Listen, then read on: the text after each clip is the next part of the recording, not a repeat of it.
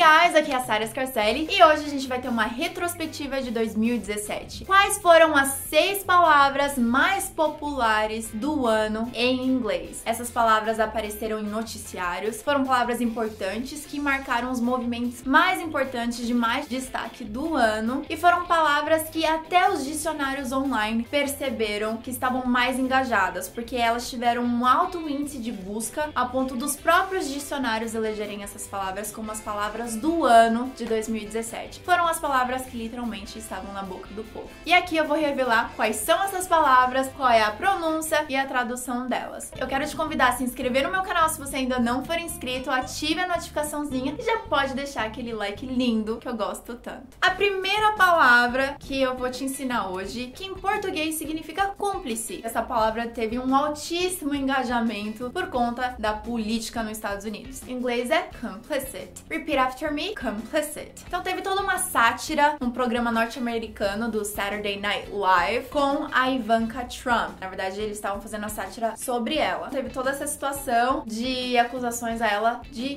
cumplicidade. I don't know what it means to be um, complicit. A gente conhece que tem uma frase, né, que diz que silence can equal complicity. Repeat after me. Silence can equal complicity. What do you think? Tell me in the comments, okay? A segunda palavra surpreende que seja a palavra do ano, porque ela é unicórnio. É o unicórnio unicórnio. Mas o que eu quero te falar hoje, que realmente marcou o ano de 2017, foi a questão de startups unicórnio. Em inglês, a gente chama de an unicorn startup. So repeat after me, an unicorn startup. What does that mean? Startup significa empresas que estão começando, são novas no mercado, mas são startups que foram avaliados com preço de mais de um bilhão de dólares antes mesmo de abrirem suas capitais nas bolsas de valores. Então, isso significa que elas podem até terem começado pequenas, mas algo de fascinante, algo de espetacular na sua proposta realmente fez com que elas impactassem o mundo, impactasse aí o mercado. Então, essas são as startups unicórnio. In fact, there are more than 160 private companies valued at 1 billion dollars or more,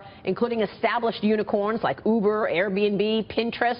Do you know any unicorn startup? Você já pode fazer uma lista aqui pra galera saber quais são as startups unicórnio, quais foram as startups, quais são as de 2017. Se você conhece alguma coisa a respeito, você pode comentar aqui que a gente quer saber. Word number three, na verdade, é uma palavra mais curta pro termo antifascista. Então, em português a gente diria antifa, em inglês a gente tem duas pronúncias aí que o pessoal debate um pouquinho. A forma que eu falo é antifa, repeat after me, antifa, mas tem alguns outros lugares, outras pessoas que podem pronunciar antifa. One more time, antifa. So we have antifa or antifa. É um termo usado para denominar um movimento autônomo antifascista. Ano passado, essa palavra foi ainda mais utilizada por causa de um episódio que aconteceu em Charlottesville, em Virginia, nos Estados Unidos, com supremacistas brancos. Teve toda uma história, você pode pesquisar no Google depois. We are meeting members of the Rose City Antifa, short for anti-fascist.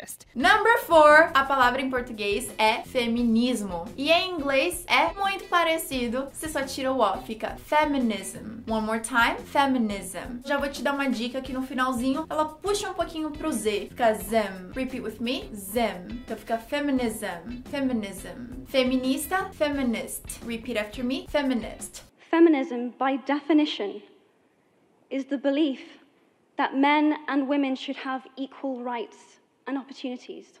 Now I want to know from you if you're a feminist. Tell me in the comments below. Word number five. Palavra número 5, na verdade, é a junção de duas palavras. Então, pergunto para você, o que que mocidade tem a ver com um terremoto? Mocidade em inglês, youth. Repeat after me, youth. Com aquele TH, você já sabe que você sobe ele para trás dos dentes, fica youth. E terremoto, earthquake. Repeat after me, earthquake. E se você juntar youth com earthquake, a gente tem um youthquake. Repeat after me, youthquake. E essa palavra youthquake significa o impacto que a juventude tem na sociedade. Então, os jovens podem influenciar, podem tomar ações que literalmente podem mudar a cultura, podem mudar a política, podem mudar até mesmo uh, movimentos sociais. E isso acabou sendo traduzido tudo nessa palavra de youthquake. Repeat after me again, youthquake. That Oxford Dictionary's word of the year for 2017 is Youthquake. Word number six, a palavra que foi eleita mais de uma vez como a palavra do ano, é um termo que representa notícias falsas. Em inglês, a gente chama isso de fake news. Repeat after me: fake news. O que, que é fake? É falso. News, notícias, notícias falsas. E ainda é amplamente utilizada pelo Donald Trump, que acusava a imprensa de usar fake news contra ele. I'm not going to give you a Can you, question. can you stay categorically? You are fake news. Então a gente tem essas seis palavras, the most top trending words of 2017. We have complicit, unicorn startups, Antifa or Antifa, feminism, youthquake and fake news. Essas são as seis palavras mais populares. Qual que você achou mais diferente? Qual que você gostou? Pode comentar aí o que, que você sabia e tente usar numa frase também. Thank you so much for watching. Espero que você tenha gostado do vídeo de hoje and I'll see you next week, Tuesday, the same time, meio-dia. I'll see you then. Big kisses. Bye. Hey guys, aqui é a Sarah. Hey guys! Elas estavam trending, elas estavam. How do you say trending em português? O movimento de 2017 e todos os acontecimentos. E os principais. As palavras que acabaram. Ah, blá blá blá.